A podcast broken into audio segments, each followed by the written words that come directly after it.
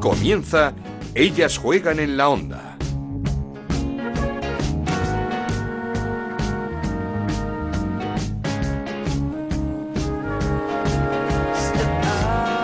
Bienvenidos una semana más a Ellas Juegan, este podcast que hacemos en Onda Cero para hablaros de fútbol femenino. Nos podéis encontrar en ondacero.es y en nuestra cuenta de Twitter, en arroba Ellas Juegan OCR. Segunda jornada en la primera Iberdrola y jornada plagada de sorpresas, la mayor quizá la derrota en casa del Betis 1-2 ante el Santa Teresa, un recién ascendido que suma ya tres puntos en estos dos partidos. La mejor cuatro puntos, perdón, en estos dos partidos. La mejor noticia para las verdiblancas, el debut eh, con golazo de Ángela Sosa. Otra sorpresa fue la del Atlético de Madrid, que se dejó los dos primeros puntos en casa. Empate a uno ante el Granadilla, con actuación estelar de la portera brasileña Reis, sacando un penalti imposible a Tony Dugan. Y tercera sorpresa, la de Leibar, otro recién ascendido, logró empatar en el descuento en casa del Levante, empate a dos cuando las de María Pri se adelantaron con dos goles de Esther, que suma ya tres en estas dos primeras jornadas. Además, nueva goleada del Barça, 6-0 al Logroño, con dos goles de Aitana. Por cierto, Barça-Logroño, que será la final de la Copa de la Reina, tras eliminar el Barça al Sevilla y el Logroño el Athletic Club de Bilbao en la tanda de penaltis. Un Athletic Club de Bilbao que se repuso bien de esta eliminación coopera, ganó 0-2 al Sevilla con dos goles de Lucía García, el Athletic junto con el Barça los dos únicos equipos que han ganado estos dos partidos. Empate a uno del Real Madrid en su visita al Valencia, donde la sueca Lani se convirtió en la primera futbolista en marcar para el conjunto blanco. La Real Sociedad debutó convenciendo y ganando 0-2 al Deportivo Abanca, eh, que suma su segunda derrota en estos dos partidos. El español volvió a ganar más de 500 días después, 0-1 al Madrid Club de Fútbol Femenino, pero la mejor noticia la protagonizó la perica Paula Nicar, que volvió a los terrenos de juego después de su grave lesión de rodilla. Bienvenida, Paula. Encantados de verte de nuevo en los terrenos de juego. Y hoy, además, os queremos presentar a Paloma Puyol, una de las pocas freestylers de nuestro país, subcampeona del mundo, campeona de España y protagonista del corto que ya podéis ver por internet. Hola, Init y Sabol. Comenzamos. En Onda Cero arranca Ellas juegan en la onda con Ana Rodríguez.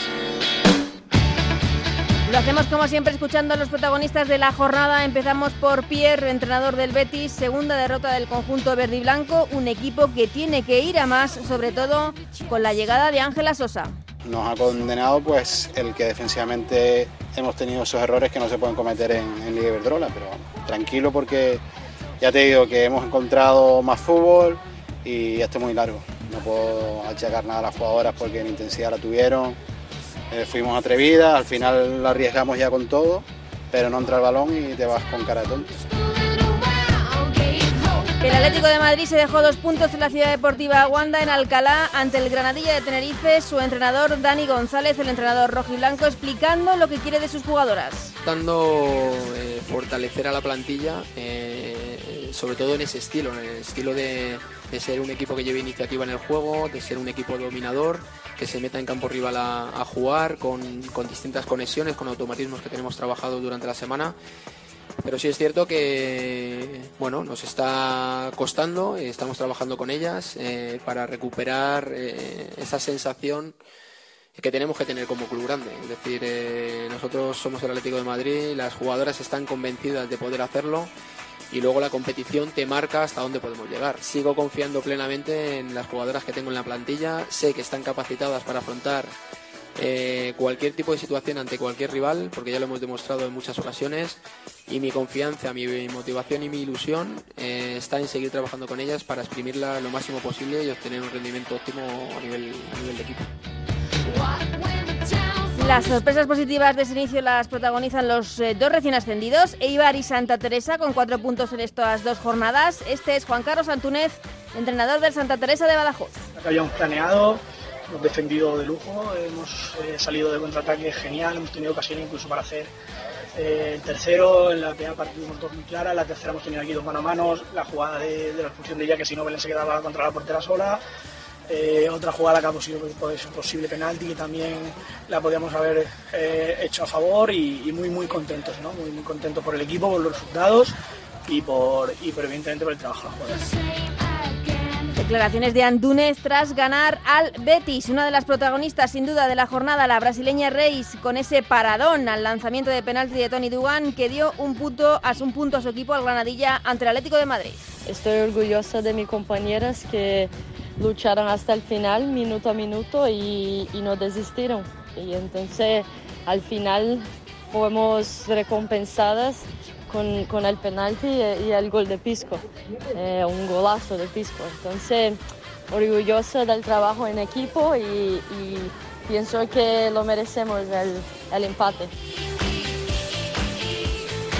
Y ahora sí, teníamos muchas ganas de ver el nuevo proyecto de la Real Sociedad con Natalia Arroyo al frente y desde luego que no han decepcionado. Victoria 0-2 en Abegondo ante el Depor Banca. Saludamos ya a uno de sus fichajes esta temporada, a Maitane López. ¿Qué tal, Maitane? ¿Cómo estás? Hola, ¿qué tal? Muy bien, ¿y tú? Muy bien, mira, te voy a ser muy sincera porque teníamos muchísimas ganas de ver a la Real Sociedad, este nuevo proyecto de Natalia Arroyo con la Real Sociedad. Se hizo esperar porque tuvimos que esperar una jornada más. Pero yo creo que nos gustó a todos mucho ese debut, ese 0-2 ante el Deportivo de La Coruña y creo que nos quedamos muy, muy, muy contentos. ¿Vosotros tenéis esa misma sensación? A ver, eh, lo primero sí, igual que, vosotros, eh, todas nosotras y el cuerpo técnico, pues bueno, después de tantos meses de trabajo, pues unas ganas inmensas de, de debutar en, la liga y bueno, qué mejor que, que como lo hicimos, ¿no? Yo creo que sí, yo creo que la primera parte igual sí que nos dejó mejores sensaciones que, que la segunda y, y bueno, para redondear pues un resultado bastante positivo para, para empezar. Mm, eh, ¿Os quedasteis eh, satisfechas? que os dijo Natalia? Porque como dices, es cierto que la primera parte fue mejor que la segunda, eh, pero mm, dentro de que es un equipo bastante nuevo, tanto de jugadoras como de entrenadora, mm, no sé cómo fue ese viaje de vuelta. Ah, bueno, pues supongo que como todo equipo cuando gana, ¿no? Después de, una semana de, trabajo ya focalizado en, en el deporte, eh, bueno, pues eh, Natalia sí que nos, nos dijo que estaba contenta, que bueno, que también después de tanto tiempo se, se vio reflejada las ganas que teníamos y, bueno, sobre todo creo que eso, como dices, la primera parte mejor, eh, supimos eh, plantarle cara y ya desde el principio pues apretar mucho y, y conseguir irnos al descanso con, con dos goles de ventaja, pero, pero bueno, yo creo que al final es positivo eh, que hayamos conseguido aguantar el resultado hasta el final y más contra un rival que bueno que el año pasado ya, ya se vio eh, la calidad que tiene. Supongo que había muchas ganas de, empezar. Habéis tenido que, esperar una semanita más, pero que había muchas ganas de, de volver a competir. Sí, hombre, no solo todo lo que llevamos de, pretemporada, sino que la cuarentena y todo pues ha hecho que, llevemos muchísimos meses sin, sin la competición, que es al final lo que más nos gusta. Y bueno, yo creo que el equipo está súper unido, eh, tenemos ganas de más y, bueno, a seguir trabajando, que, esta semana es, es, especial para mí y importante para el equipo. Sí, te iba a preguntar eh, por ese, esa semana especial, eh, nostálgica, porque te enfrentas el próximo fin de semana al Levante. Uf, complicado, ¿no? Sí, bueno, al final el, el Levante, como cada año, pues se intenta mejorar el, el proyecto del año anterior y bueno, creo que han hecho muy buenos fichajes. A mi gusto acertados y, y la verdad es que, bueno, yo personalmente tengo ganas de enfrentarme al Levante, ¿no? Y, bueno, empezamos con un duelo aquí en, en nuestra casa, en Casa de la Real y, y bueno, pues ya te digo, con muchísimas ganas de, del, del duelo, de esa batalla, de reencontrarme con, con mis excompañeras y, y amigas y bueno, a ver qué plantea tanto María Pri como Natalia Arroyo, porque bueno, creo que son ambas eh, muy buenas entrenadoras y, y creo que será un duelo bonito de ver y ojalá vivir. Hmm, ¿Va a haber mucho pique WhatsApps esta semana? Hombre, ya, ya los ya los ha estado ya, ya está pasando, la verdad. Ya, ya los está viendo. Mm, Maitane, ¿cómo, ¿cómo has llegado a la Real Sociedad? ¿Qué tal? ¿Cómo te has sentido esta pretemporada? ¿Cómo es entrenar en esas instalaciones? Eh, ¿Cómo estás? Pues muy contenta. Desde el primer día se, se ve que es un club súper profesional. Eh, las instalaciones, pues la verdad es que es una pasada yo siempre lo comento que para mí es como súper diferente, ¿no? Eh, creo que Eh, la ciudad deportiva tiene incluso piscina eh, de agua caliente, de agua fría y todo eso para después del entreno, si quieres, pues eh, típico hacer contrastes y, y eso, pues aparte de que tiene de todo. O sea, la Real yo creo que, que para el femenino también apuesta muchísimo y, y bueno, y yo, por ejemplo, estoy súper contento de haber venido. Mm, eh, em, venías de un proyecto también importante como es el de Levante, que apostando fuerte por el fútbol femenino, ¿cómo, cómo fue salir a la Real Sociedad? Eh, ¿Tenías otras ofertas? ¿Lo tenías claro?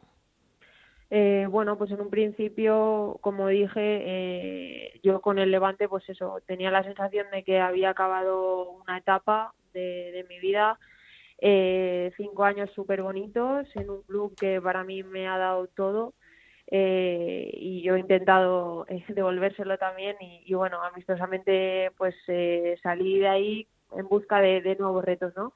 Y bueno, sí que es cierto que tenía otras otras ofertas y, otras opciones, pero bueno, al final creo que el proyecto que, que se bueno que se está creando y que se ha creado de la Real se está viendo que bueno que es bastante atractivo. Pero cuéntanos, porque tu vínculo con la Real Sociedad, eh, quizá gente no lo sepa, pero eres sobrina de grandes jugadores de la Real Sociedad, de, López Recarte, y se puede decir que mm, ese tópico de es que yo de niña era de la Real Sociedad.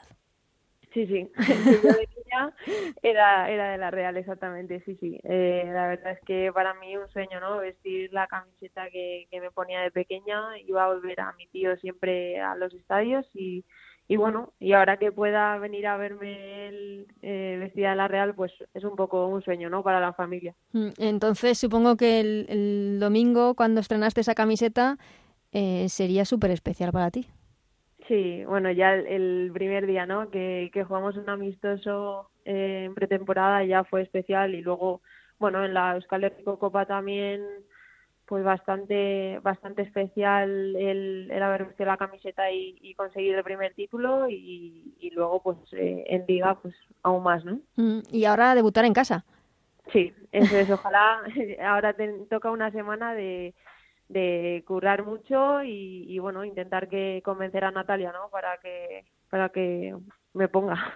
¿Qué tal Natalia como entrenadora? Porque teníamos pocas eh, referencias de ella quizá como entrenadora, así como comentarista. Eh, siempre ha apostado por un por un eh, juego mm, en el que su equipo sea protagonista, un juego vistoso, que se ha visto, por cierto, en este primer partido. ¿Qué tal, Natalia? ¿Cómo es? Pues yo también, pues igual que todos, ¿no? No sabíamos mucho más de lo que nos ha dejado ver por su voz. Eh, pero bueno, es una, es una persona que sabe mucho de fútbol, ya lo demostró comentando y, bueno, y ahora eh, en los entrenos pues eh, nos está inculcando su manera de que quiere de jugar y, bueno, creo que de momento estamos consiguiendo sacar rendimiento. Mm, Así que bueno, con muchas ganas de, de seguir trabajando y a ver si, si sigue yendo bien. Sí, desde luego lo que parece es tenerlo todo muy claro, ¿eh? Sí, sí, eso es. O sea, ella, pues como dices, quiere ser protagonista, que el equipo sea protagonista. Y, y bueno, y nosotras también nos da libertad y esa confianza, ¿no? De, que no importa si fallas, eh, atrévete. Eso supongo que para la futbolista es importante. Sí, es muy importante porque, porque bueno, ya cuando llegas a primera y unos partidos que igual tienes más presión mm. y juegas más cohibida y que un entrenador te dé esa en este caso una entrenadora te dé esa libertad y no sé, o sea, yo creo que es importante, ¿no? Para, para las jugadoras. Mm, ¿Te ha, ¿Te ha sorprendido alguna compañera especialmente en estos meses que llevas entrenando con la Real? Bueno, eh, yo creo que, que todo el bloque es eh, muy bueno. Eh, si te tengo que destacar a alguien, bueno, yo es que ya conocía casi toda la plantilla, pero eh, gente que no que no, no había tenido esa posibilidad de, de ver tanto, igual a Nerea Izaguirre, pues eh, muy bien, creo que es una jugadora que si sigue como, como lo está haciendo hasta ahora, eh, pues va a llegar lejos, va a llegar hasta donde quiera ella llegar. Y luego Ana Tejada, que bueno, que jugó, que metió este, este sí, el primer gol. Eh, pues si tiene 18 años, o sea, la, la, bueno, todo lo que le queda, ¿no? Eh, para mí me parece que es un, somos un equipo joven, pero, pero bueno, es eso, que parecemos esponjas, ¿no? Estamos intentando absorber lo máximo posible y, bueno, con ganas de, jugar todos los partidos. Hablando, sí, de absorber, perdona, eh, ¿hay mucho cambio en el sistema, en la adaptación al juego de lo que os pide la, eh, Natalia, de lo que veníais jugando en, en el Levante? ¿O quizá para ti también haya sido una ayuda tener al lado a Gemma en el centro del campo? A ver, sí, la verdad es que yo con, con Gemma sí que me entiendo mucho, ¿no? Y yo creo que ya desde, desde el Levante se, se viene viendo y, y, bueno, muy contenta, ¿no? De, tener, de tenerla aquí conmigo.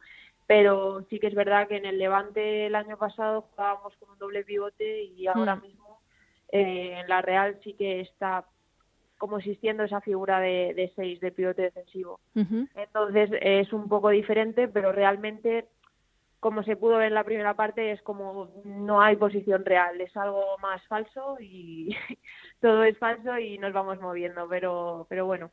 Sí, se vio, mm, eso iba a decir, muchísima movilidad y muchísimos recursos en el centro del campo por parte de la Real. Sí, bueno, ya te digo, Natalia, lo que nos va, bueno, Natalia y el cuerpo técnico, eh, pues toda la ayuda que, que, nos puedan dar, nosotras intentamos luego llevarla a cabo en el partido. Mm, ¿Has, has podido entrenar con Natalia y con María? Cosa que no es fácil coincidir con dos entrenadoras en la primera Iberdrola. No sé si tú echas de menos la figura de la entrenadora. A ver, eh, sí que es verdad que, poco a poco pues eh, la mujer está eh, metiéndose en el, en el mundo del fútbol y tiene más peso en, él. Yo creo que he tenido la suerte y estoy teniendo la suerte de vivir eh, experiencias con, con, ambas entrenadoras, pero sí que es verdad que, que bueno, que, que, yo animo ¿no? a, a las futuras entrenadoras que, que, vayan formándose, porque la verdad es que tanto María Pri como Natalia es un placer eh, tenerlas de entrenadoras, así que, que eso, que ojalá haya más. eh, ¿Qué se le puede exigir o pedir a la Real Sociedad esta temporada? No sé si en el equipo dentro hay algún objetivo o vais a ir, como se suele decir, partido por partido a ver dónde deja la competición? Bueno, nosotras, eh, ya te digo, vamos a intentar sacar todos los puntos. Eh, creo que la, la presión no va para nosotras de, de terceros puestos, eh, lo que sea. Creo que eso ya la prensa se encarga, pero... Ese tercer puesto de Champions, ¿no? Sí, exacto. Entonces, eh, nosotras queremos eh, disfrutar de jugar, eh, aprender y, bueno, eh, intentar ganar todos los puntos y lo que nos lleve, pues nos habrá llevado. Sí que es verdad que obviamente mm, a mi gusto creo que si se hacen bien las cosas se podrían conseguir eh, esos objetivos, pero eh, creo que hay que trabajar mucho y los pies en el suelo y a seguir currando así. No, no, desde luego. ¿Crees que, eh, no sé, por un lado hay muchísima igualdad, se está viendo además en estas primeras jornadas eh, resultados quizá más sorprendentes de lo que esperábamos. Hay más igualdad entre la zona media de la, de de liga, de los equipos medios de la liga, pero que el Barça se ha descolgado un poco. ¿Hay más diferencia entre el Barça y el resto de los equipos? Es que el Barça mantiene un bloque que ya te compite con los mejores de Champions. Al final eh, es complicado, ¿no? El duelo ante el Barça siempre y, y, bueno, yo creo que este año que hay más igualdad en la Liga Iberdrola puede ser que algún despiste pueda tener, pero en mi humilde opinión eh, posiblemente sea campeón el Barça. Sí, pero luego la lucha, por ejemplo, por la Copa también va a estar bonita, ¿no? Sí, exacto. Sí, sí, yo creo que, que son competiciones que si son a un partido, pues son bastante pues interesantes, ¿no? De, sobre todo de ver y vivir, eh, pues que se las va a llevar el equipo que, que mejor compita a un mm. partido, que no es lo mismo que, que mejor juegue. Te quería preguntar por Naikari, eh, no por eh, lo que haya pasado este verano o lo que no, sino simplemente cómo está, cuándo la vamos a poder ver en el terreno de juego. Pues yo espero que muy pronto, de hecho está ya con con nosotras, con el grupo entrenando y, la verdad es que muy pronto la veremos de vuelta. Muchísimas ganas tenemos todas, supongo que ella muchísimas más que, que todos nosotros, pero, pero bueno, eh, el nivel de Naikari mm, top, como siempre. Claro, es que te da un salto de calidad también. Sí, hombre, obviamente. Eh, Naikari es una pieza esencial en la Real y, y bueno, ojalá podamos tenerla pronto o ya Cuanto antes mejor, ¿no? exacto, cuanto antes mejor. Eh, Maitane, ¿has pensado en el próximo fin de semana la posibilidad de marcar un gol al Levante? Mira, es que yo meto muy pocos goles, así que pensar en meter un gol, no, no, no, no me lo he planteado. Yo prefiero pensar en, en trabajar esta semana para intentar meterme en el 11 y, y a partir de ahí, pues lo que tenga que, que ser será, pero realmente si metiese no lo celebraría. Al final es un club que, que le tengo muchísimo cariño y, y, bueno, también te digo que ojalá meta, ¿no? no, no, me, no lo celebraré, pero, ojalá pueda ayudar a mi equipo, sí. Termino las dos últimas, Maitane. Mm, el gobierno, el CSD, se ha comprometido a hacer eh, a que el próximo año la, liga sea profesional. Eso supongo que os, eh, es un chute de energía para vosotras importante. Eh, el hecho de que esto siga otro pasito hacia adelante. Sí, exacto. yo creo que para lo que es la liga femenina, pues es súper especial y súper importante conseguir una profesionalidad real. Entonces a nosotras nos va a dar eh, que a los equipos, bueno, pues que haya que las bases del convenio sigan por ahí y sobre todo que, que a la liga le dé un punto de, de valor a nivel extranjero que se tenga más en cuenta y que las jugadoras quieran venir para, para que nosotras consigamos subir aún más el, nivel, ¿no? Mm.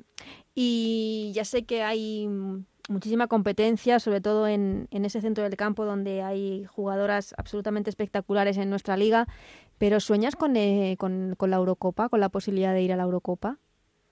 Hombre, pues a mí me encantaría, ¿no? Yo creo que eso es algo que, que está en, manos de, Jorge eh, yo, en mi caso, pues eh, voy a seguir trabajando por el equipo, por la Real, por estar lo mejor eh, posible para ayudar al equipo y, bueno, si, si se me da la oportunidad, pues eh, ya te digo, sería para mí pues un sueño, ¿no?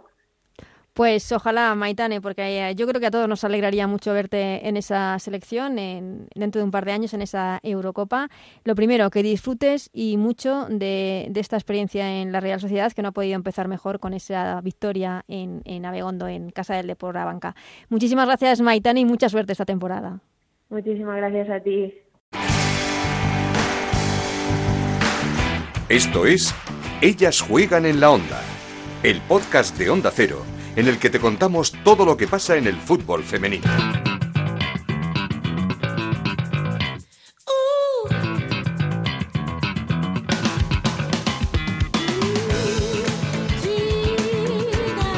Pues saludamos ya a nuestra compañera Chantal Reyes para analizar todo lo que ha dado de sí esta jornada número 2 en Primera Iberdrola. ¿Qué tal, Chantal? ¿Cómo estás?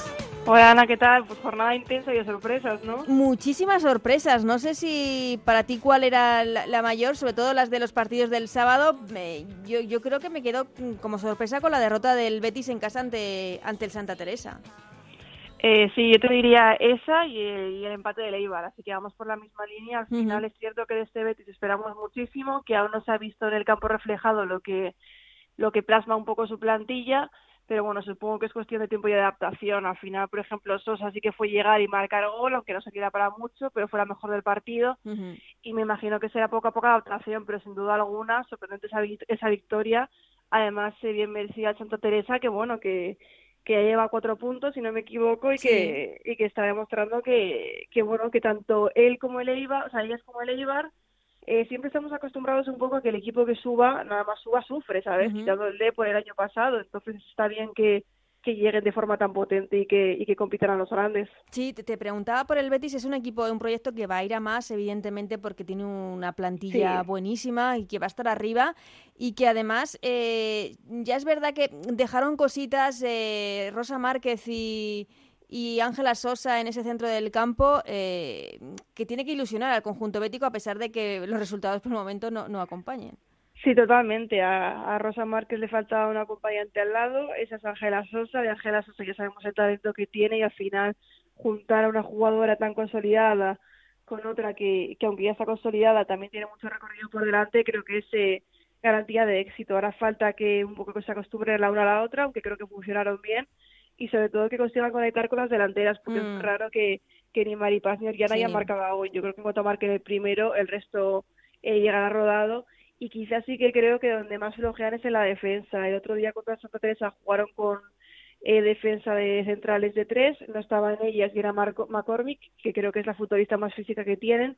Pierre Querubino dijo que era porque aún no estaba de todo preparada, pero sí que creo que, que a la espalda es donde más sufrieron con los balones en largo y bueno, veremos a ver qué tal lo, lo arreglan, pero tienen margen de mejora y a pesar de que es un inicio complicado, yo creo que, que nos darán eh, partidos muy buenos y que bueno, que es que solo hay que ver la plantilla que tienen. Claro, sí. Eh, eh, hablábamos de, por así decirlo, de la revolución de los modestos, de como decía, los dos recién ascendidos, Santa Sí. Teresa y Eibar. No sé si incluso sorprende más el Eibar. El Santa Teresa ha tenido experiencia, tiene jugadoras Sí, eh, pues. mm, más, por así decirlo, más veteranas en, en la categoría, pero el Eibar también esos cuatro puntitos en estas dos jornadas, empatando eh, in extremis en casa de, de un gallito como es el, el Levante. Sí, sí, totalmente. Para mí es más sorprendente lo de Leiva porque incluso yo tenía algunas dudas, pero bueno, es un equipo que tiene una mezcla curiosa de jugadoras, veteranas, eh, jóvenes y, y no sé, es como que, que sorprende un poco por eso. Al final, bueno, siempre es difícil el, el ascenso. Es cierto que en casa demostraron que van a ser bastante fuertes defensivamente, pero claro, tampoco te esperas que luego lleguen al campo de Levante, que vayan perdiendo 2-0 a 15 minutos y que de repente empaten, ¿sabes? Claro. Y supongo Entonces, que. Que, que eso también enfadará un poco a, a María Pri, porque un partido que estás ganando 2-0, por cierto, dos goles de Esther, que ha empezado sí. espectacular, con tres tanto ya en este inicio de temporada, mm, dejarte empatar en los últimos minutos, en los minutos del descuento, no, no es plato de buen gusto para... Sí, porque a ver, yo creo que fue un empate muy agridulce, Mm. mientras que para Leibar fue como una victoria, de hecho lo contaban las futbolistas, lo celebraban casi como si fuera la Champions ese ese punto. Eh, para el Levante es eh, dejarse puntos en un partido que quizá no se contaba con él y sobre todo que ir ganando por 2-0 en 15 minutos y que en 15 minutos se dé la vuelta al Claro. marcador y que el último gol sea que lo marque, que hagas lana y nada más marcarlo, pide el final, pues hombre, yo creo que te deja con una sensación de, de haberlo dejado escapar. Pero Mm. bueno, supongo que será pues, ejemplo de que tienen que seguir trabajando y estar concentradas hasta el final. Sabemos que el Levante tiene buen equipo, pero también sabemos que, que cualquier equipo este año, quitando al Barça, yo creo, está ahí para, para competir a todos los equipos. Y Esther, bueno, pues... Eh, Es que se ha lesionado en Alba forma, Redondo y ha dicho, ojo, que estoy aquí, ¿eh? Totalmente, si es que al final lleva tres goles, la temporada pasada no marcó ninguno, es que bueno, ya va camino de superarlo, bueno, ya lo ha superado, así que todo lo que haga a partir de aquí será bueno. Ujú. Eh, sorpresas también, el Atlético de Madrid se dejó dos puntos en casa ante el Granadilla. Eh, un Atlético de Madrid, además, que, que no sé si todavía lo tiene claro, porque esos dos cambios de Dani González en el minuto 40 de, de partido, mm, no sé si dejan a las claras que quería un cambio, que no estaba contento con lo que estaba viendo, pero con problemas eh, en ataque el Atlético de Madrid. Sí, creo que, que uno de los cambios, el de Meryl Laurent, creo que fue por lesión. No Ujú. sé el alcance, pero creo que estaba tocada, que en caso de ser verdad serían bastantes malas noticias porque mm, Es se está lo quedando que le sin delantera. al Atlético de Madrid, O sí. sea, ahora mismo tienen a Deina, a Luzmila y a Dugan, creo. Sí. Al final el resto está lesionada. Pero es que Dugan es esa delantera mm, que No, o es sea, no es mucho más eh, es. asistente que delantera, Eso porque la sí, visión de juego y el toque de Dugan eh, es para dar ese último pase. Claro, no es goleadora, nos mueve al final, está claro que, que sí, pero claro, te quedas con tres solo, o sea, tienes a Deina y a Luzmila y, y ahora mismo ya. Pero independientemente de eso, ah, creo que, que le falta un poco de profundidad en el centro del campo. Yo las vi un poco perdidas. Sí, Mm, Es cierto que volvieron a poner a Amanda en el centro del campo y no como En en, la, banda. en la banda, Mm. sí, que, que creo que rinde mejor, aunque tampoco vi que aportara demasiado. Pero, por ejemplo, a mí me sorprende mucho eh, que, que Lacey Santos empezara del banquillo. los dos partidos. Sí, y luego se vio que no le convenció porque la sacó al de media hora, pero no sé, una futbolista que rindió también la temporada pasada, que es cierto que no sabemos cómo el vestuario, eh, los entrenamientos, cómo está de forma, pero me sorprende porque, bueno, fue determinante y se asociaba muy bien en el centro del campo con, con Meseguer, que también empezó en el banquillo. Entonces, no sé, yo creo que aún Dani está probando ideas, no creo que saliera contento de ese partido porque se llevó un Atlético un poco flojo, a pesar de que marcaran el primer gol, yo creo que el empate eh, fue un poco la recompensa en la existencia del Granadilla, que ya puso en apuros en algún momento a, la guardameta atlética. Y no sé, me deja alguna laguna. Creo que tiene un equipo con potencial, es cierto que las lesiones no ayudan, pero, pero no sé, parece como que están encontrando aún su, su estilo de juego. E- Es cierto que mm, es, eh, por otro lado puede ser hasta comprensible que, sigan buscando porque los contratiempos que se está encontrando Dani González es que cada, cada jornada es uno. Eh, claro, es muy complicado cuando cada día tienes una lesión y una lesión de una, de una, de una futbolista importante. Claro, tampoco es fácil hacer frente a eso. Además, ya vimos como incluso debutó Bernabé, del, filial está teniendo que probar y buscar alternativas. Y bueno, es lógico que, les esté costando un poco, pero ahora sí tienen margen de mejora. Sabemos que el Atlético nunca hay que darle por perdido. Y a ver, es cierto que es un pinchazo la segunda jornada, que es demasiado temprano, pero bueno, no deja de ser un punto sumado que, que te deja dos del Barça, sí, pero que aún queda mucha liga y a pesar de que uno es muy favorito, tampoco puedes bajar los brazos por un empate. No, no, por supuesto que no. Sabemos que el... además eh, nos lo dijo la semana pasada Patrick Jarro, que estaba segura que el Atlético de Madrid era el principal rival del Barça en, eh, para la lucha contra, por el título y, yo sigo pensando que, es así. Eh, eso sí, también pierde Ángela Sosa, que es una jugadora con mucho gol y que podía, desde el centro del campo, evidentemente, llegando desde el centro del campo, y que muchas veces desatascaba esos partidos que se quedaban ahí raros. Sí, totalmente. Siempre te sacaba un gol mágico de la nada y además asistía muchísimo. Es que es una jugadora clave. No sé si la temporada pasada, cuando se paró la liga, fue era la máxima goleadora del club. O sea, imagínate el nivel de su importancia. Y aunque es cierto que el primer partido lo jugaron sin ella, sí que es una baja que se va a echar mucho de menos. Aunque bueno, yo lo decía Dani González, al final ya no le importa a Ángela Sosa, le importa a su equipo y es cierto que se ha ido, pero tampoco puede hacer nada por remediarla. Entonces, es un poco intentar encajar las, las piezas que tienen y sobre todo que no tenga más lesiones, porque así que se complica la cosa. Pues eh, donde no hay sorpresas es en el Barça, en el líder, eh, goleada 6-0 al Logroño, por cierto el Barça y el Oroño, final de la Copa de la Reina de la temporada 19-20, cuando se juegue. Eh, no hay sorpresa y no sé, Chantal, si te parece que, se han agrandado las diferencias entre el Barça y el resto. O sea, tenemos una liga muy igualada, por así decirlo, en la parte media y baja, pero el Barça como que se ha distanciado más. Y eso que el Barça tiene el mismo equipo. Que el mismo equipo, Realmente, el Barça, salvo subir a fichajes del B a Io no tiene ninguna ningún fichaje nuevo. O sea, es la misma plantilla y al final, pues bueno, le muestra un poco lo bien que lo estaban haciendo. No sé si han aumentado su ventaja, pero sí que creo que, que, es que si ya en la jornada 2 van dos puntos por delante, que no dejan de ser dos puntos, la semana que viene juegan en Huelva, que sabemos que es un campo que a veces se les complica, aunque la temporada pasada ganaran, pero sí que es cierto que se ve una diferencia abismal, ¿no? O sea, está claro que el primer puesto, eh, salvo sorpresa mayúscula, pertenece al Fútbol Club Barcelona y que el resto de equipos pelearán por por el resto de plazas. Lo bueno es que está muy igualada y cualquier puesto va a estar muy disputado, pero es cierto que parecen eh, cinco escalones por delante, sobre todo el otro día con rotaciones, con cambios en el esquema, eh, bajas de Jenny Hermoso. De, de, de, Paños, de Leila, mm. mm dejó el banquillo a Mariona, a Alexia, a Hamraoui, se quiero decir, mirabas el banquillo y era otro equipo titular de Champions, ¿sabes? Entonces al final la diferencia es muy grande por por amplitud de plantilla sobre todo, porque todas las que están en el campo son igual de buenas que las que están en el banquillo y eso se nota luego en, en los partidos. Al final un 6-0 sin despeinarse, pues bueno, demuestra que el Logroño va a tener que cambiar de táctica para la final.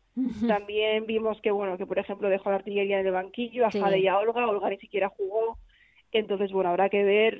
Me imagino que en febrero la cosa será diferente porque tampoco sabemos cómo llegarán los equipos, pero es cierto que que están a un nivel eh, intratable en Primera Iberdrola. Mm, Luis Cortés, además, que mantiene a todas las jugadoras enchufadísimas. Eh, Aitana está en un nivel espectacular, dos goles el otro día. Y entrando, como dices, eh, gente joven como Codina o Hanna que se van, cogiendo minutos e incluso Catacol en la portería, aprovechando la baja de Sandra Paños. La temporada pasada pedían muchos minutos a, Hanna, a Codina, y bueno, los están teniendo. Es cierto que acaba de empezar la temporada, pero creo que Codina ha jugado los dos partidos, por ejemplo, eh, algunos minutos. Y bueno, está bien probarlas porque al final las vas a necesitar. La temporada va a ser muy larga, eh, se van a solapar muchos partidos y bueno, yo creo que es eh, fundamental que tengan minutos. Catacol ya sabemos cómo es, es cierto que no tuvo mucho peligro, pero bueno, también está bien que coja minutos y, y a mí lo que me sorprende es que el Barça haya marcado 10 goles y ninguno sea de Jenny Yosoala, fíjate. Vista la temporada pasada del Super por el Pichichi, es como sorprendente que en dos jornadas no haya marcado ninguna. Es cierto que Jenny no ha jugado esta jornada, pero Soala sí. Y, parece que se está resistiendo ese primer gol. O Soala se los dejó en la Copa. En, ese, en otra goleada 6-0 ante el Sevilla. Y como lo prometido es deuda Chantal, para que no se nos, se nos olvide, co-líder el Atlético de Bilbao. con el Barça los dos únicos equipos que han ganado los dos partidos, seis puntitos, eh, victoria 0-2 ante un Sevilla también con muchos problemas atrás. Yo creo, se vio en el partido del Barça, lo que pasa es que ahí no se puede calibrar, pero eh, contra el Atleti también se vieron esos problemas atrás y, y con Lucía García que no falla. Sí, bueno, el Sevilla es un equipo que, que es cierto contra el Atleti podría medir un poco mejor su nivel que contra el Barça, como cualquier equipo, pero es que los valores en largo se los ganaban todos. Al final Lucía García hizo muchísimo daño, estuvo cerca del hat-trick además. Eh, juego de titular, que, que se notaba que echaba de menos al equipo y el equipo a ella. Y bueno, un Athletic que siempre se repone, ¿no? Porque al final a esto frente a bajas importantes. Eh, y a caer en Copa, que supongo que sería un mazazo. sobre todo en los penaltis, claro. visto el resumen que tuvo muchísimas ocasiones de ganar, es que eso tampoco puede ser fácil. Entonces, bueno, demostró que, que a pesar de todo siempre se levantan, es lo que decimos, siempre parece que tiene el equipo un poco flojo, es cierto que tiene muchas lesiones siempre, pero siempre tiran de cantera y de una forma u otra siempre funciona. Además, este año han empezado mejor que la temporada pasada, porque empezaron perdiendo, o sea, no recuerdo cuántos partidos, pero llegaron, llegaron al derbi vasco eh, bastante mal, y sin embargo este han empezado con dos, de, dos victorias, único equipo junto al Barça, y bueno, pues eh, poco a poco asentándose y demostrando que, que, siempre van a estar ahí para dar guerra y que, bueno, que Lucía García, que vamos a decir de ella? Ya sabemos que es espectacular, o sea, aprovecha todo lo que tiene. Sí, eh, casi que Lucía a veces es más con la, con la selección que con el Athletic, pero si empieza a marcar a pares con el Athletic es que se nos eh, acaban los... Es que yo creo que, que, a Lucía como que no la tiene mucho en cuenta en Liga, pero yo no sé por qué, porque luego siempre marca, o sea, mm. siempre es una futbolista que está ahí salvo cuando está lesionada y sin embargo como que parece que en Liga tiene como más expectación Naikari que Lucía García, y sin embargo marcan goles muy similares en cuanto a cantidad. eh, el Athletic, eh, como dices, tirando de cantera y con ese gen competitivo de Villacampa, eh, afronta, afronta siempre todos los problemas que le vienen. Eh, acabamos de hablar con, con Maitane de ese debut de la Real Sociedad. con una primera parte, unos primeros 45 minutos, yo creo que muy buenos ante el Deportivo Abanca. Totalmente, buenas y ilusionantes. Yo creo que se vio una Real Sociedad que tiene muchísimo que decir. Ese centro del campo. Sí, sí, total. O sea, Gemma Gil me parece que estuvo espectacular también junto a Maitane. Incluso Nuria Rábano eh, me parece que tuvo un debut eh, maravilloso frente a su ex equipo. Y, y bueno, mm, es cierto que el año pasado ya tenía una plantilla, pero es que este año los refuerzos son de lujo. Eh, jugaron impecablemente la primera parte sin Naikari, lo que dice mucho de lo que pueden ofrecer aún. Y yo creo que una Real que, que puede dar muchas alegrías, porque al final hay que pensar también que ellas aún habían competido el primer partido, que llevaban muchos partidos de pretemporada y sin embargo supieron adaptarse al terreno de juego.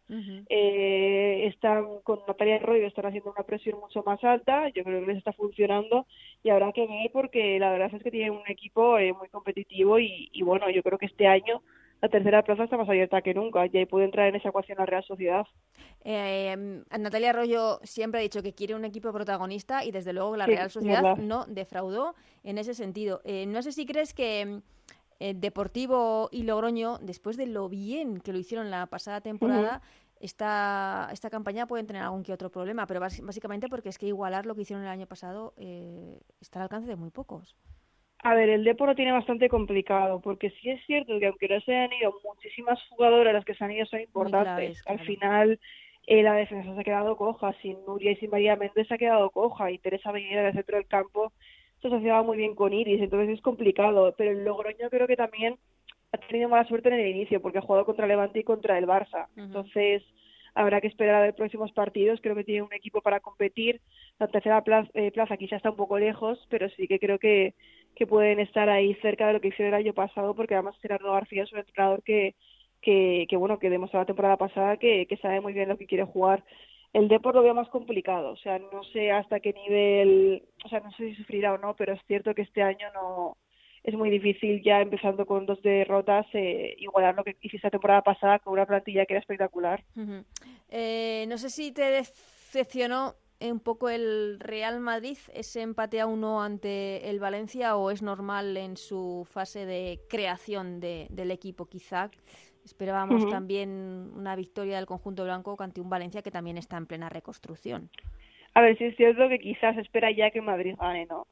Pero también es cierto que no deja de ser un equipo nuevo y que, y que partidos en pretemporada han jugado muy pocos, Hmm. se probaron contra el Barça, que tampoco cuenta mucho. No, es que por eso no, ellos- no, no es forma de medir el partido Claro, contra el y Barça. aún así la primera parte fue muy buena. Sí, sí, sí, sí. sí. Eh, pero sí que quizá nos esperábamos una victoria, pero también es cierto que el partido se escuchó por Valencia Radio y, y bueno, al parecer la, la defensa Valencia, o sea, valenciana estuvo muy muy bien, muy acertada, con. Cubeta haciendo un partidazo, eh, otras jugadas, incluso Ana Torroda un poco más arriba, a pesar de que se fue lesionada, siendo clave. Yo creo que el Valencia ha hecho buen equipo, muy joven, eso sí, porque es el más joven de, de la liga, pero que, que tiene ganas de competir y lo está demostrando. Al final el, el Madrid también tuvo sus ocasiones eh, mediante Jacobson sobre todo, además de con Aslan y con ese primer gol de la historia, pero es cierto que le falta aún un poco de, de, de llegada arriba, pero me imagino que será cuestión de tiempo, que es cosa de encajar las piezas y Sí, porque plantilla para ello tiene. Sí, sí, porque además David Aznar hizo cambios en el once inicial, probando otras cosas. Abelleira se quedó en, en el banco, Olga Carmona creo que también eh, estuvo en, en el banquillo, o sea que Y salió después. eh, salió después de la segunda parte. eh, eh, probando también el entrenador del Real Madrid, como dices tú, ha tenido pocos partidos. Y el Valencia, junto con el español, que deben haber aprendido la lección de la pasada temporada y no quieren apuros. Totalmente, totalmente. En- Han empezado los dos ya el español ganando por primera vez desde mayo de 2019, que se dice pronto. Eso es, Eh, 500 y año pico días ¿eh? después, ¿no? Sí, sí, totalmente. Y quieras que no se te da fuerzas para seguir en la competición, ¿no? Y a Valencia empezar con dos puntos cuando estuvo rozando el descenso toda la temporada y de no haber sido por el parón, estaba ahí en descenso, pues hombre, yo creo que son inicios muy positivos y que, y que demuestran que este año la, la permanencia o el descenso, más bien dicho, va a estar muy peleado. El español que ganó, como decíamos, eh, días y días después al, al Madrid Club de Fútbol Fe- Femenino 0-1. mm, un español que además el año pasado buscaba esa victoria que le sacase de los puestos de abajo, pero que no llegaba. Aquí ha llegado en la segunda jornada y además con la buena noticia de, de la vuelta a los terrenos de juego de Paula Nicar. Total, yo creo que fue un partido redondo en ese sentido, ¿no? Al final volver a ganar tanto tiempo después y, y ver cómo debuta Nick Hart, que, que bueno, que ya la más o menos al terreno de juego, eh, son noticias muy positivas para encarar la, la primera Iberdrola pues de forma más positiva, más alegre, porque quieras que no, el no ganar desde mayo de 2019 era una losa que pesaba sobre. Claro. Y tanto el español como el Valencia, que también llevaba muchísimo sin ganar, que ya de tan pronto consigan esa victoria, bueno, pues demuestra lo que te decía, que al final que nadie va a regalar nada este año. Y que además, recordemos, bajan cuatro, cuatro Claro, equipos, claro. o sea que está complicadísimo esta jornada. Debuta por fin ya el Rayo Vallecano, lo hará en Valdebebas ante el Real Madrid. El Rayo Vallecano que se ha reforzado muchísimo como cada, como cada año. Veremos cómo funcionan los fichajes, pero que siempre decimos que es un candidato al descenso, nos tapan la boca y suelen terminar sin ningún tipo de problemas. Además, eh, de mitad de tabla para arriba. A ver, el Rayo es, una- es un poco una incógnita, ¿no? Porque los refuerzos llegaron avisados hace muy poco. Mm. Eh, no sabemos cómo han funcionado juntos. Es cierto que jugaron un partido contra la Pozuelo y que ganaron, no sé si fue 0-4 o algo así. Marcó un doblete Buratovic, marcó Sheila y creo que Pilar también. Y, y bueno, pues estaban probando. También es cierto que es un estreno complicado contra el Sí, Real sí. Madrid, ¿eh? Porque el Real Madrid juega en casa, quiere ya ganar por fin en su casa, eh, con una plantilla que a pesar de que aún no haya encajado es de nivel y, y bueno, va a ser un inicio complicado. Pero es cierto que lo que decimos, sí, que al final siempre es un candidato al descenso y luego nunca desciende. Es cierto no. que este año va a estar mucho más complicado para él y para todos porque son cuatro posiciones de descenso, pero, pero bueno, habrá que ver porque ya sabemos que, que la franja nunca se rinde. No, no, no. eh, desde luego, las jugadoras del Rayo Vallecano, como nos decía Seila el otro día, dan el 200% y, Exacto. y siguen manteniendo esa categoría. Pues de este partido y del resto hablaremos la semana que viene, Chantal, y de la convocatoria de Jorge Vilda eh, para la selección, que está a puntito de, de darla y del que estaremos muy atentos. Sí, que Muchísimas además gracias. habrá alguna sorpresita con, con las lesiones y eso entrarán más jugadoras. Entiendo, sí, porque Jenny, bueno, no sabemos si Jenny podrá estar, eh, Naikari, Paños, pues, Leila, exactamente, son Ivana no sabemos porque tampoco juega esa jornada, son muchas muchas caras nuevas que pueden haber. Pues estaremos muy pendientes de esa selección, como digo, que en un ratito lo va a dar Jorge Vilda, eh, los eh, partidos de, de la selección de clasificación para la Eurocopa. Hablaremos, como digo, de ello la próxima semana. Muchísimas gracias, Chantal. A ti siempre, Ana, un abrazo.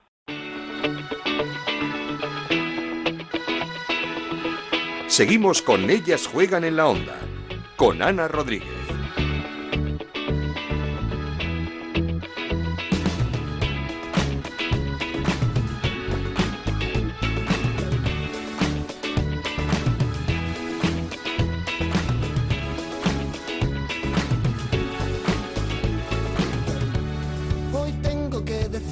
Antes de terminar, eh, queríamos conocer la historia de Paloma Puyol, una historia llena de, lucha, de reivindicación. Eh, freestyler española, campeona de España, subcampeona del mundo, artista a la que se puede ver entrenar por las calles de Malasaña, donde ella misma dice que tiene puesta su oficina y que acaba de estrenar su documental All I Need is a un documental que ya puedes ver en internet donde cuenta esa lucha por lo que es hoy, por lo que está siendo y donde además anima a muchas chicas a que no tengan miedo y a que sigan su camino, a que sigan la pasión que les mueve por dentro. Saludamos ya a Paloma Puyol. ¿Qué tal, Paloma? ¿Cómo estás? Muy bien, deseando hablar contigo.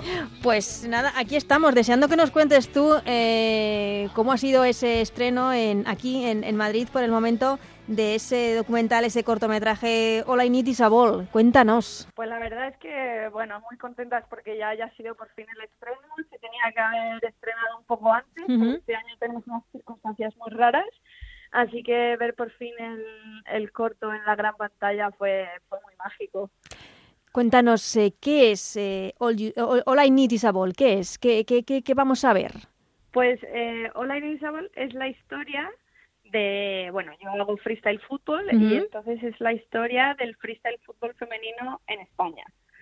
Cómo es que vienen otras chicas a practicarlo, porque pues en un mundo de hombres yo me sentía un poco sola y, y es ahí, es la historia de qué pasa con eso. Mm, eh, porque eh, tú, ¿a qué edad te interesas por el fútbol, Paloma? Bueno, por el fútbol en sí, no el fútbol freestyle, yo me interesé desde la primera vez que vi un balón en mi vida. y luego, bueno, yo jugué al fútbol en México, eh, de hecho me tuve que hacer pasar por un chico para poder jugar al fútbol y luego al venir a España, pues ya aquí había equipos de fútbol femenino y rápidamente pues yo me puse a jugar y luego con los años pues descubrí el, el fútbol freestyle y empecé a practicarlo hace cinco años. Mm, porque eh, eh, tu lucha entonces es doble, desde muy pequeñita por el fútbol y ahora eh, reivindicando el freestyle. Eso es. Sí, yo creo que al final las futbolistas de, fútbol normal y luego las de fútbol freestyle, pues tenemos una lucha que, que va de la mano, ¿no? Ellas van ganando el terreno y nosotras con ellas. Porque ahora mismo en España, ¿cuántas futbolistas freestyle tenemos?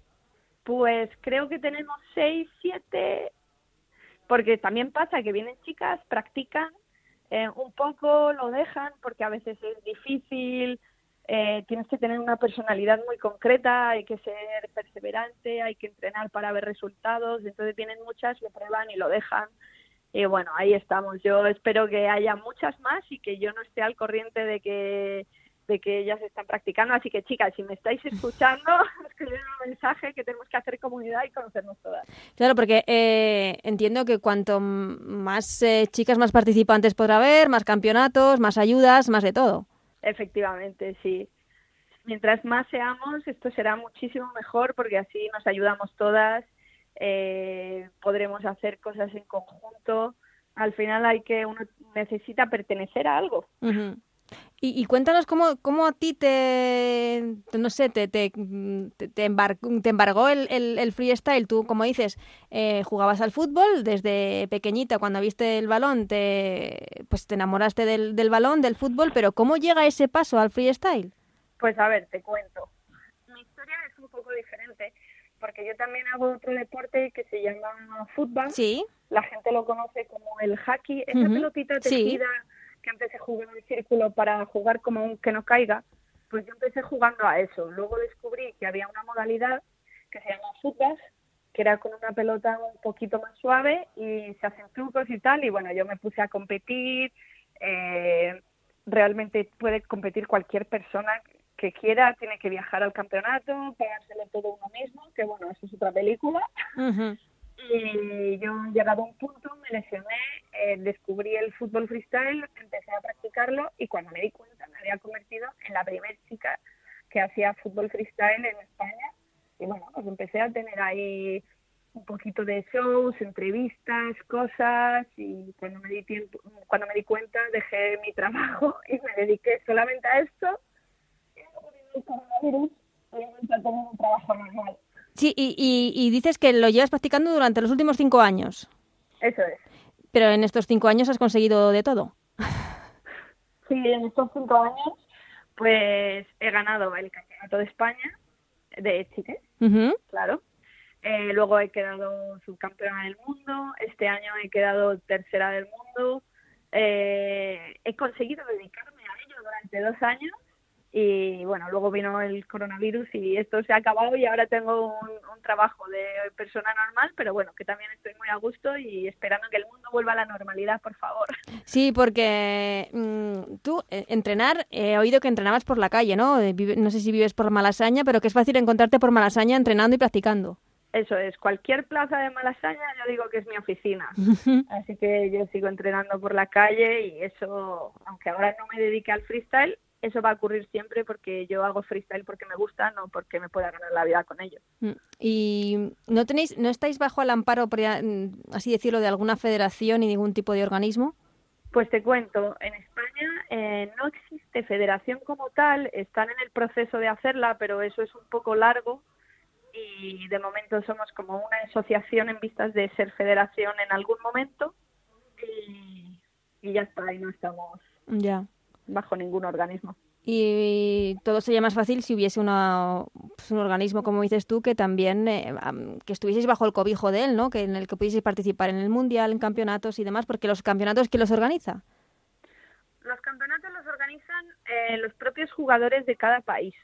Entonces, digamos que todos tienen una asociación, ellos se organizan, se las, se las hacen ellos mismos. Hay veces que, bueno, marcas de de bebidas energéticas, pues hacen algún campeonato patrocinado y eso. Y bueno, hay algunas veces que los ayuntamientos apoyan un poco, por ejemplo, nosotros, la verdad es que el ayuntamiento de Rivas nos, nos apoya bastante, hacemos allí campeonatos, nos dan facilidad para que entrenemos allí en la casa más grande, la Casa de la Juventud. Pero bueno, sí, necesitaríamos un poquito más de apoyo de los ayuntamientos para de repente en invierno poder entrenar en algún polideportivo o en algún tipo de local o algo así. Sería maravilloso porque en invierno pasamos mucho frío. Claro. Eh, lo que se ve en este cortometraje que se acaba de estrenar, eh, All I Need Is a Ball, eh, supongo que también es tu, tu lucha y el, tu animar a todas las eh, amantes de este deporte a que, a que lo hagan, a que no, no lo dejen por cualquier tipo de impedimento, sino que le den una oportunidad a esto. Eso es.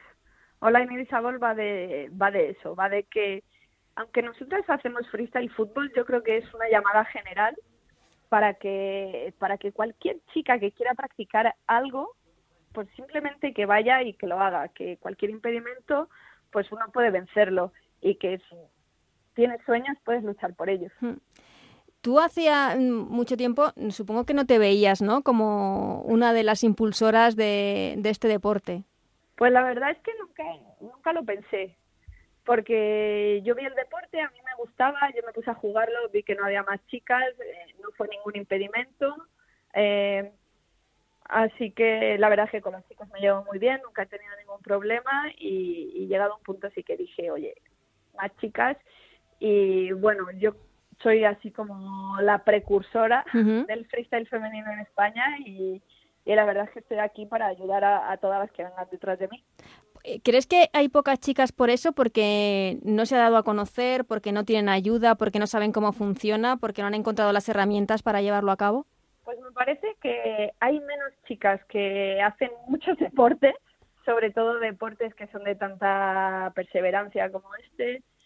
Muchas veces simplemente ya, porque por el hecho de ser chica tenemos como una, una conducta que lo vemos, vemos las cosas difíciles, no tenemos ganas de intentarlo. Por ejemplo, cuando yo le voy a dar clases a niños pequeños, los niños es como, ay, sí, guay, yo quiero aprender, yo quiero probar. Y con las chicas ya vienen con una actitud de, qué miedo, qué difícil es esto, eh, porque son cosas que, que sin querer, pues eh, la sociedad te las va dando y tú las vas absorbiendo sin darte cuenta. Y entonces ahí tenemos un problema de raíz que... Nos creamos una barrera nosotras mismas. Eso es, tenemos una barrera.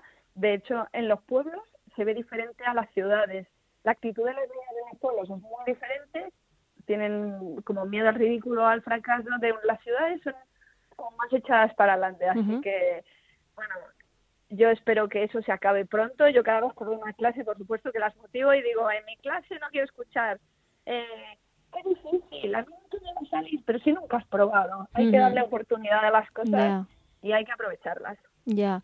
Eh, ¿Y cómo surge el grabar este documental? Porque creo que también la historia es bonita. Es eh, La directora es una compañera tuya de cole.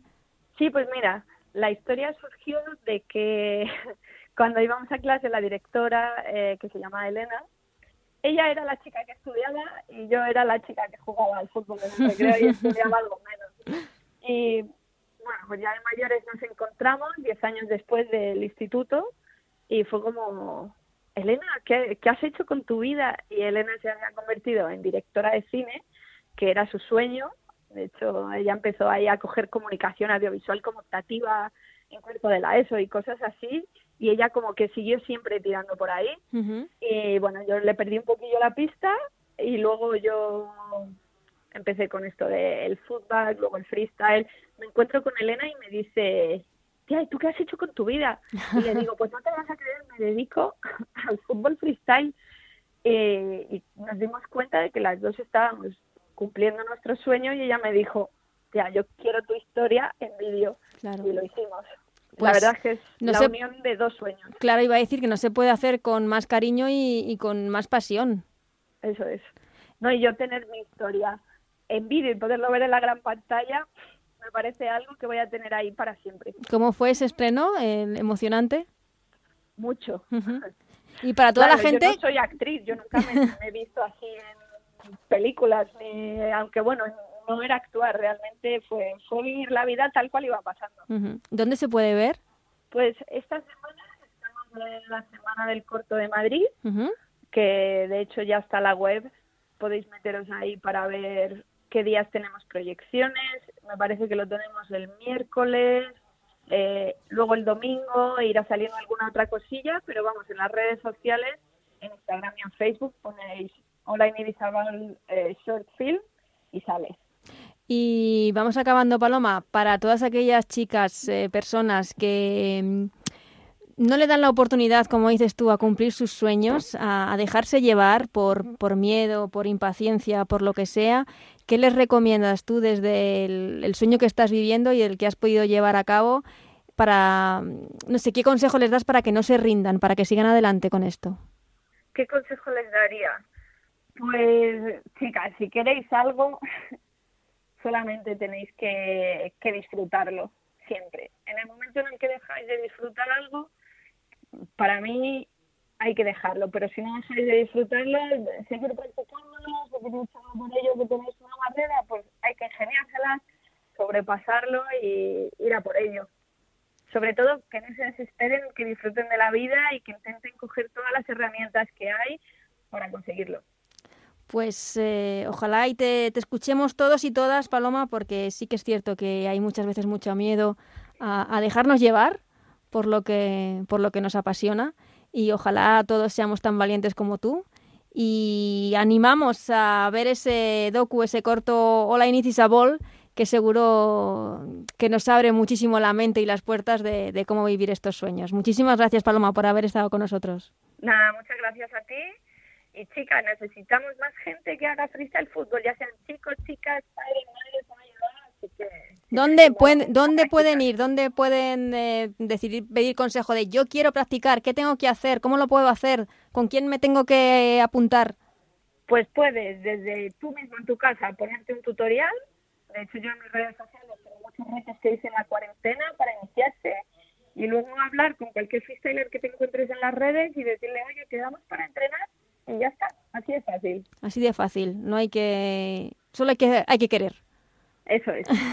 pues desde aquí nuestra, no sé, animación a toda la gente que quiera participar y que quiera involucrarse en este deporte que seguro que hay mucha gente que se pregunta cómo puedo hacerlo, pues eh, aquí está Paloma para contároslo y para animaros porque a ti te ha dado muchas alegrías. Muchísimas gracias, Paloma. Un beso, gracias.